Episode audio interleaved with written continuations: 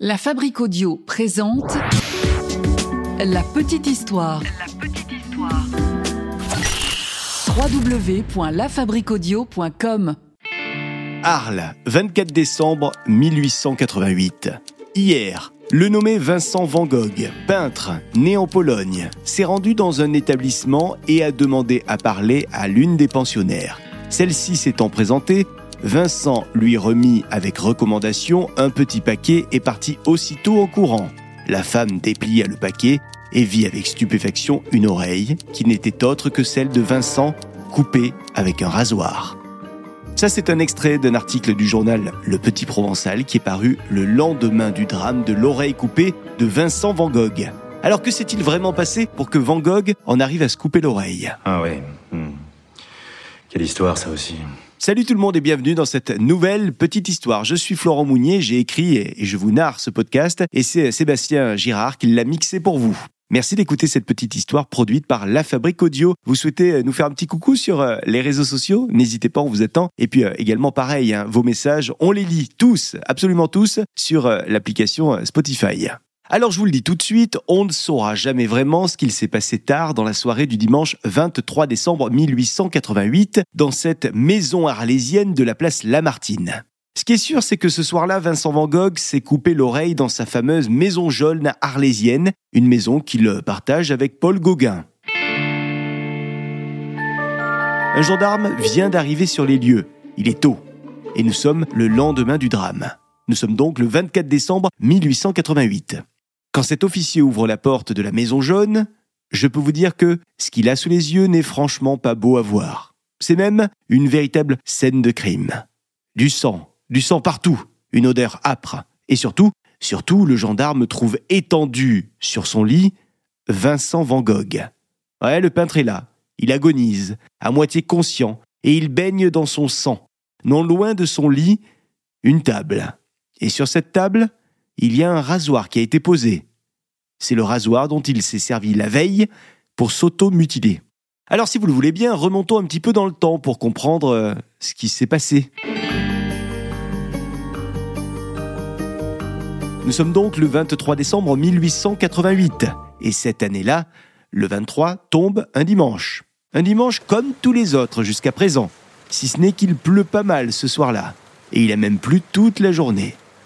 Aux deux places Lamartine à Arles, on peut voir une jolie petite maison jaune.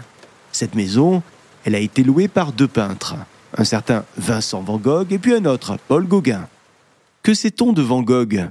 On sait que c'est un artiste qui cherche à percer.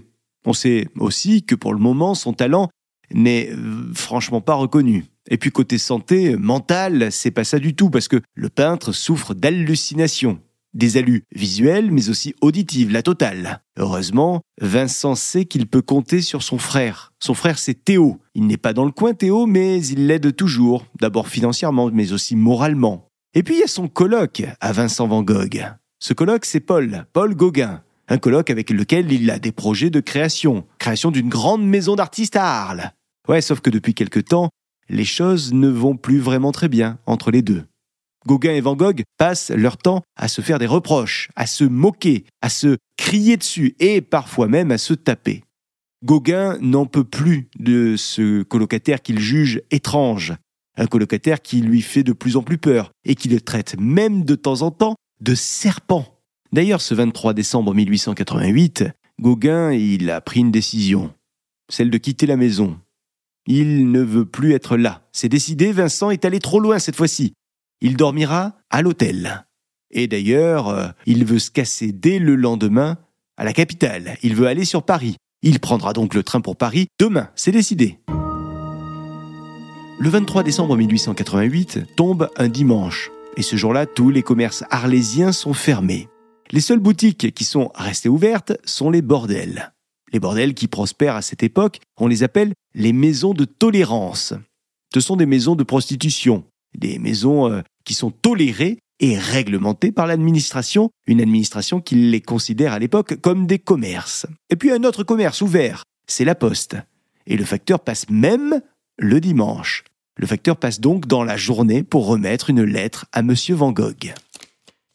Vincent ouvre cette lettre et il commence à la lire. Et plus il en prend connaissance, plus son teint vire au pâle. Ce qu'il est en train de lire le terrorise. Vincent sent une angoisse lui transpercer le poitrail. Cette lettre, elle vient de son frère, son frère Théo. C'est lui qui la lui a envoyée. Dans ce courrier, Théo euh, annonce une belle et heureuse nouvelle à son frère. Théo écrit qu'il va se fiancer. Vincent devrait donc se réjouir. Mais au lieu de ça, chez Vincent, c'est la panique. Car Vincent, il commence à imaginer tout ce qui va changer dans la vie de son frère, et du coup, dans la sienne. Théo va avoir désormais une vie de famille avec un foyer, une femme et sans doute même un ou plusieurs enfants. Et lui, Vincent, eh bien, il en sera exclu de tout ça. En tout cas, c'est ce qu'il pense. Souvenez-vous qu'il s'est embrouillé euh, précédemment avec son ami Gauguin. Ça s'est passé quelques heures avant. Donc, à ce moment-là, Vincent, il pense qu'il a non seulement perdu son frère, mais aussi son ami de colloque.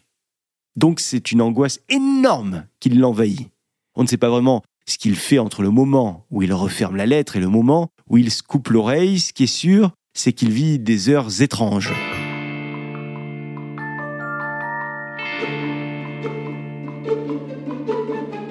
Quelques heures ont passé, et Vincent se met devant son miroir. Il attrape son rasoir. Il se regarde fermement. En tout cas, il regarde son reflet. Puis, il se tranche l'oreille. Ça fait mal. Il y a du sang partout. Il pisse le sang. Ah, ça l'impressionne. Alors il essaye d'éponger tout ça et il attrape les draps de son lit pour essuyer le sang. La panique est toujours là, ça ne s'arrête pas de saigner. Vincent prend alors un vieux journal, sans doute euh, le Provençal, et il arrache quelques pages d'une édition passée. Puis il glisse maladroitement le lobe de son oreille dans le journal.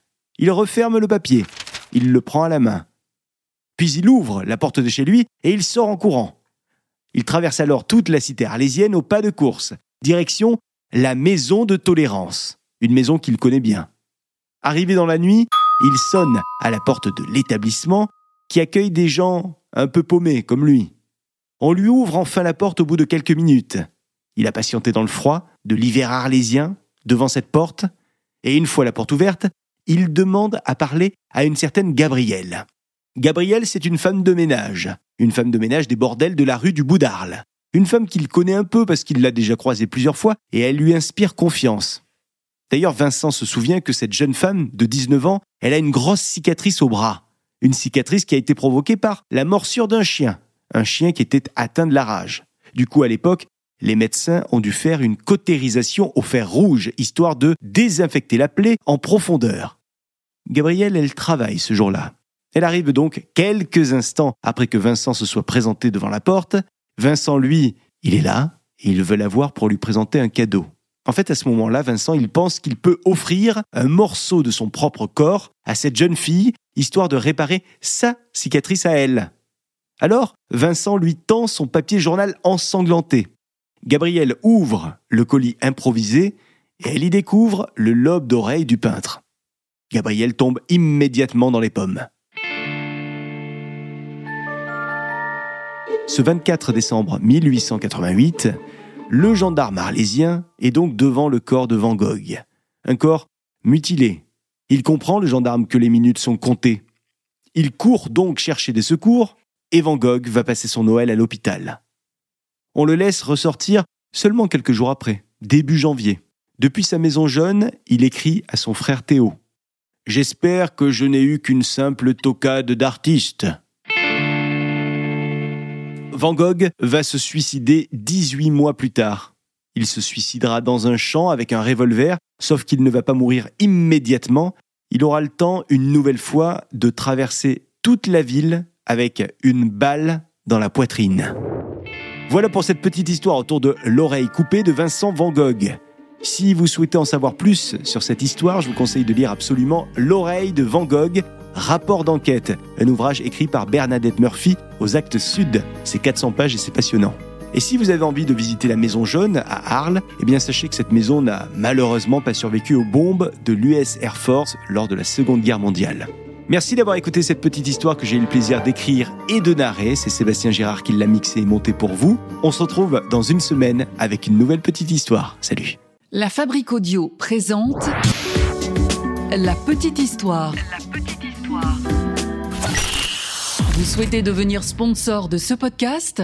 Contact at lafabriquaudio.com. Avant de se quitter, je vous rappelle qu'en plus de nos petites histoires habituelles, on vous propose également la petite histoire du paranormal. Une histoire qui va forcément vous faire flipper. Avant d'aller dormir, ça peut être cool de vous faire une petite histoire d'horreur. On vous attend donc sur la chaîne de la petite histoire du paranormal sur votre appli de podcast préféré.